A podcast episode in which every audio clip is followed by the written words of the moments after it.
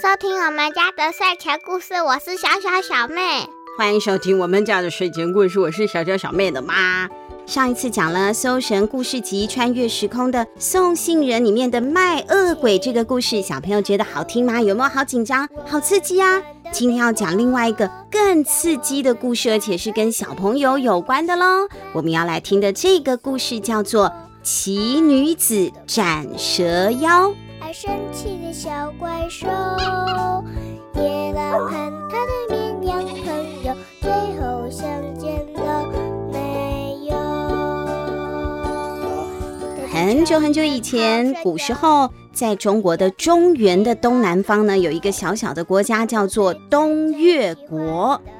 在东越国里面啊，有一座好几十里高的大山，叫做雍岭。那在山的西北边呢，有一个大山洞哦，里面竟然住着一条凶猛又庞大的大蟒蛇。哎呀，大蟒蛇哎！你有看过大蟒蛇吗？你有看过蛇吗？桃子脚有出现过啊？为什么？草丛里啊？嗯。结果嘞？呃，不知道。什么？你不知道？你没有听说后续？之前二年级那个。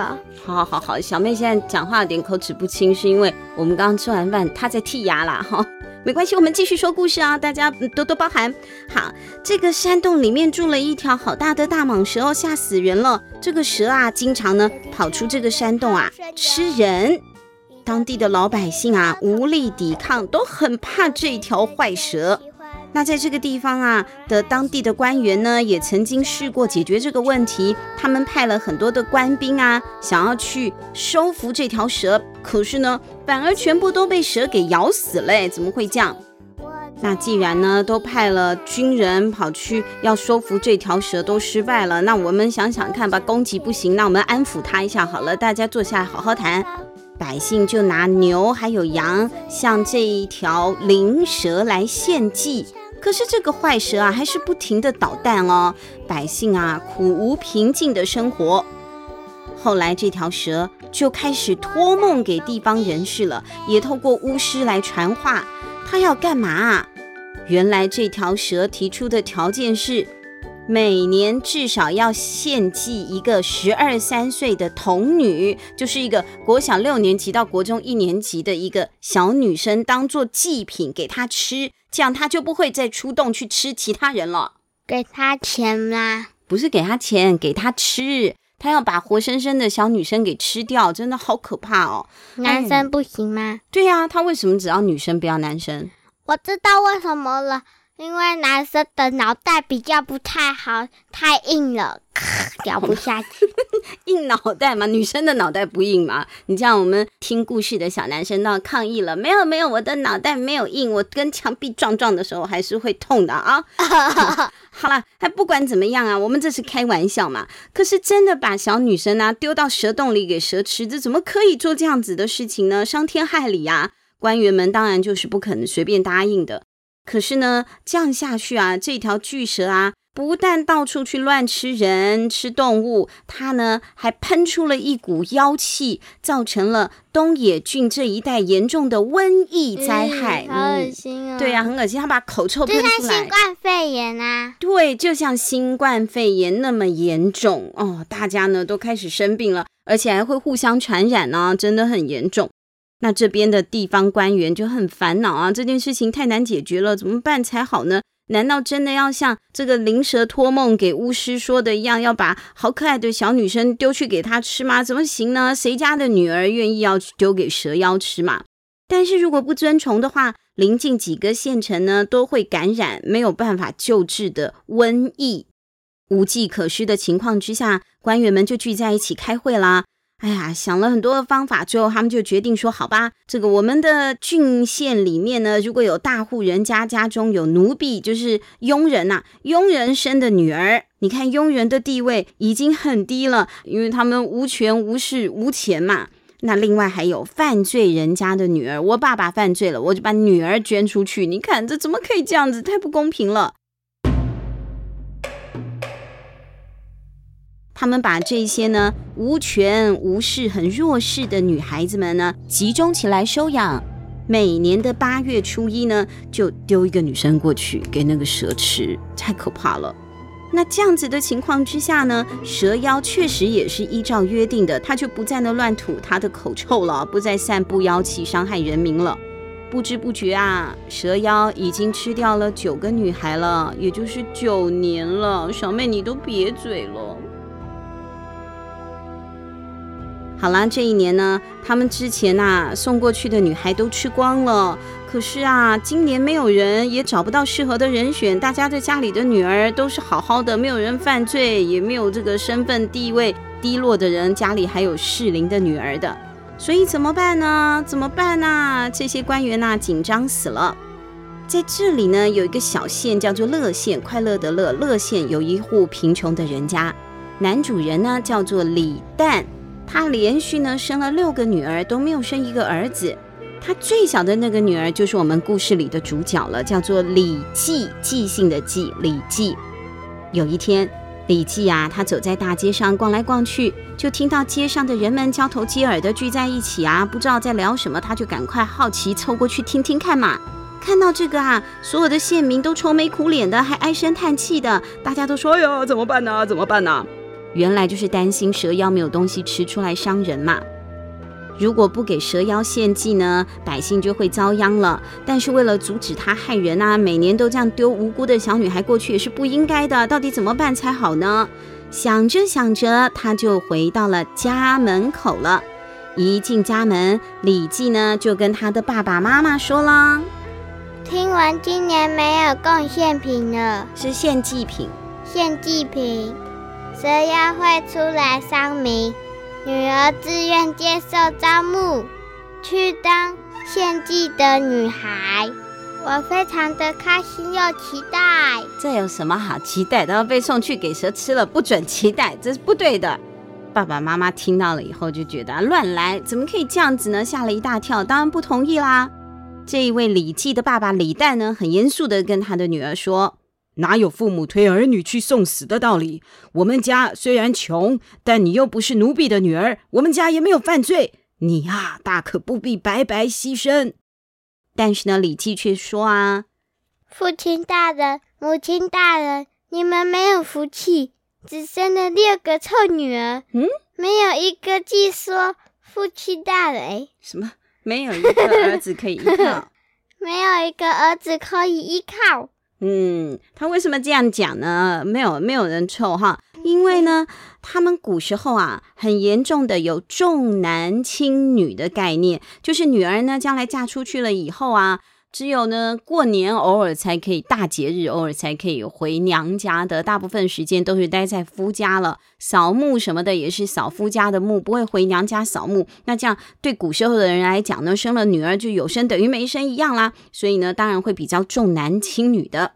这个礼记呢，又接着说啦：“我这样的女儿，既没能像缇萦、缇萦舅父那样的功德，也无法让您扬名，更没有能力供养父母亲，只会白白浪费衣服食物。我活着对我们家没有什么益处，还不如早点死去。如果把我卖给官员，还可以得到一些钱。”用来孝顺父母亲大人，难道不好吗？哎呦，这个小孩子怎么讲像这样子的话呢？他说：“你们养我啊，是白白浪费钱呢。我既没有办法让你们变得有名，也没有能力养你们，也不像缇萦救父。缇萦救父呢，这又是另外一个历史上的故事了。缇萦救父是在汉朝的时候，汉文帝的时期，那时候有一个医生叫做淳于意，他的女儿就叫做缇萦，淳缇萦。”因为呢，这个淳于意他是医生嘛，可是有一次他要医治一个很有钱的有钱人家的少奶奶，结果把人家给医死了。那那个有钱人很不甘心，很生气，他就去告状告这一位淳于意。那淳于意呢，官司打输了，就被判刑了，而且是判肉刑。在汉朝的那个时候，肉刑很可怕的。肉刑是什么？就是呢，让你的皮肉受苦，在脸上刺字。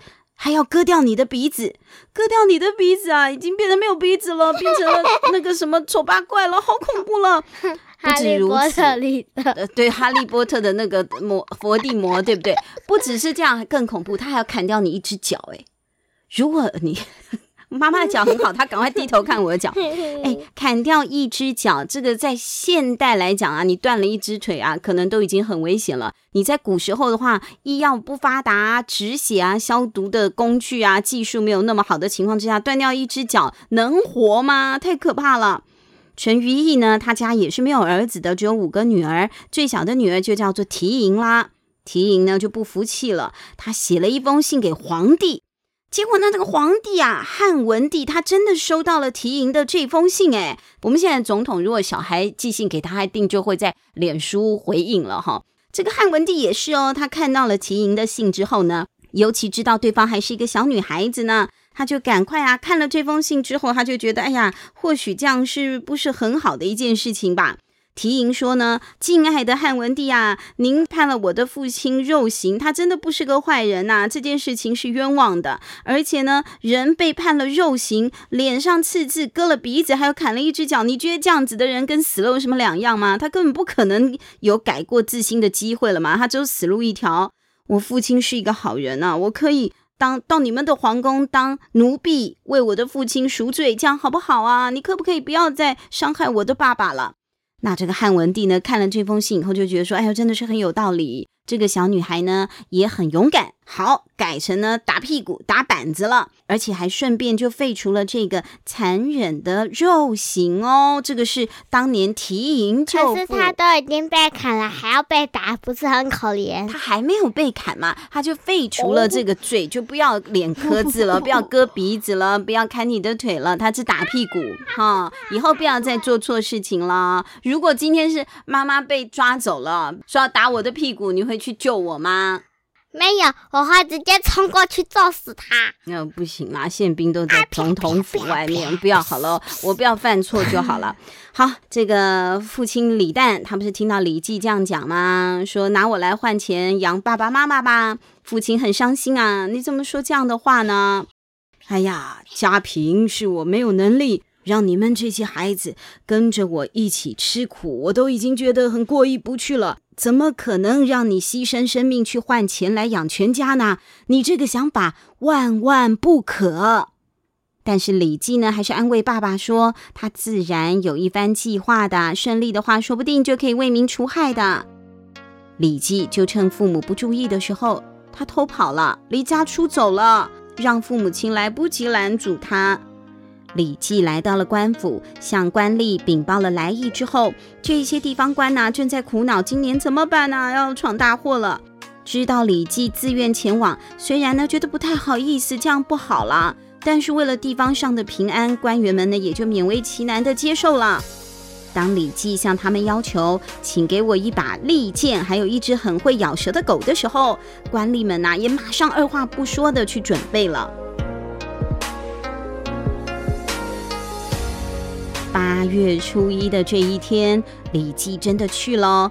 他到了献祭的庙坛，首先他先做了一件事情，他把一大颗啊，用几十斤的米，整整一大桶的米做成的一个超级大的糯米丸子，哇，跟个大雪球一样大的超大糯米团，在上面再裹上香喷喷的蜂蜜燕麦耶，哇，蜂蜜麦粉，这个小妹喜欢吃的。再把这个香喷喷的糯米团放在了蛇洞的洞口，他呢手里握着利剑，身旁带着很会咬蛇的狗，就坐在献祭的庙坛当中等啦。不久之后，这个蛇妖真的从洞口爬了出来，它的头大得像一座圆形的谷仓，眼睛呢像两尺大的镜子，它一闻到。蜂蜜燕麦糯米团的香气呀，哎呦，好开胃啊！这个饭前甜点很不错。他就张开了他的血盆大口，一口吞下了糯米团。就在他在享受前菜的时候，李记这个时候啊，放出了狗，狗立刻跳上前，用力的撕咬这个蛇妖。李记呢，趁势绕到了蛇妖后面，高举利剑，使劲的刺向蛇妖。看我的！哇！啪啪，太大声了，太大声了！砰砰砰砰砰砰砰砰砰是那个的开枪。好好好，还有臭屁攻击哦！哇，一连呢各种不同的攻击就从李记的身上发射啦。蛇妖呢被利剑呐刺得满身都是伤口，痛死了。又再加上臭屁，对不对？伤口剧痛难耐，就从那个庙啊连滚带爬的，我双刀流，双刀流，刀流什么东西啊？你看了什么？在庭院里，这个蛇妖爬了几圈之后就不再动弹了，流太多血，死翘翘了。哇，好酷啊！嗯，李记呢上前查看了一下，哎呀，这个蛇妖死透了，OK 了，解决了。李记呢走进了蛇洞之后，查看一下，发现蛇洞里啊真的有九个女孩的头骨哦。哎呦，就是之前死的那九个。他就把这几个头骨全部都带出了蛇洞，嗯，对着这些头骨忍不住的悲叹说：“当今为官者啊，太软弱无能了，遇到了危机不知道智取，不知道变通，只是一昧的害怕逃避，还委曲求全，都不珍惜百姓的性命，才会让这些少女无辜的葬送生命的，太可怜了。”他把这些头骨带出来交给了官员，自己呢就慢慢的走回家去了。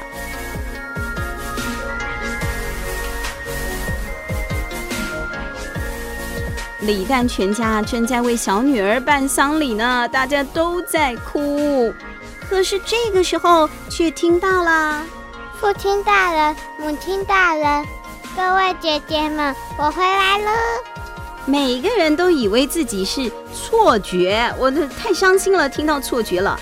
但是抬头一看，这个李记小美眉啊，不是好端端的站在大家的面前吗？大家先是说：“哎呀，这样子呢？”但是仔细看，有影子的，没有飘飘的，五官也没有很模糊，确定是活人，没错了，就变成惊喜啦。李记呢，就把他是如何用计斩蛇妖、为民除害的经过详细的告诉家人了，大家都好开心哦。不止如此哦，哎呀，大家正在庆祝的时候，突然听到屋子外面有一阵锣鼓声由远而近的传出来了。队伍呢，一到了李家门口就停住了。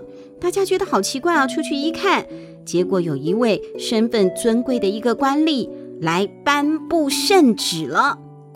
原来。刚刚我们不说这个小国叫东岳嘛？东岳的国王啊，听说了李记这个女孩子啊斩妖除害的故事，对她的义行感动又佩服，觉得这么优秀的女生呢，怎么能埋没在乡间呢？就特别派全国最高官阶的官吏，那就是丞相了，他找行政院长来了。说呢，要下聘，我要娶李记为王后，他要娶那个小女孩做太太了，还任命李记的爸爸就是李旦做这个乐县的县长，他的母亲和姐姐们也都得到了赏赐哦。从此以后，东野郡一带不再有妖怪出现，民间呢还一直传唱着李记斩蛇的歌谣，啦啦啦啦，嗯，这样子的歌谣。听起来 很喜悦呢。好啦，我们刚刚听到的这个故事啊，奇女子啊，礼记，真的是真正从古时候流传到现在的故事哦。奇女子斩蛇妖，谁说女生有很多事情不能做啊？这个从古时候就已经，对我们女生还比男生厉害呢。对呀、啊，也是有可能的、啊。但男生女生也不要敌视了，大家各展长才，互相合作，这样不是很好吗？互补啊，这样都是很好的哈。那好在现在也没有什么重男轻女的观念了。这个故事呢，主要就是要提醒小朋友啊，哎呀，遇到像这样的事情的时候，是不是你有办法像李记一样动动脑，冷静地想一想？虽然说对方呢可能比你还强大，对方可是蛇妖呢，但是呢，李记用智取的方式，还是可以获得胜利，把妖怪给斩了，自己呢也保留下了一条性命，最后还当上了王后呢，好厉害，对不对？好啦，我们今天的故事讲完啦。小妹，小妹，我们要提醒大家，哎，还是要到我们家的睡前故事，因为我们同样的这一整本号《搜神故事集》总共五集，我们都会送书，对不对？截图。对，把你收听 Podcast 的画面，把它截图起来啊！你现在提醒爸爸妈妈，我们要把听故事的画面截图起来之后呢，上传到我们家的睡前故事的 FB 粉丝专页贴上去，贴到这一篇留言呢，你就可以有机会抽中这一本《搜神故事集》哟。那今天的故事就说到这里了，我们下个星期三见吧，拜拜。在梦里。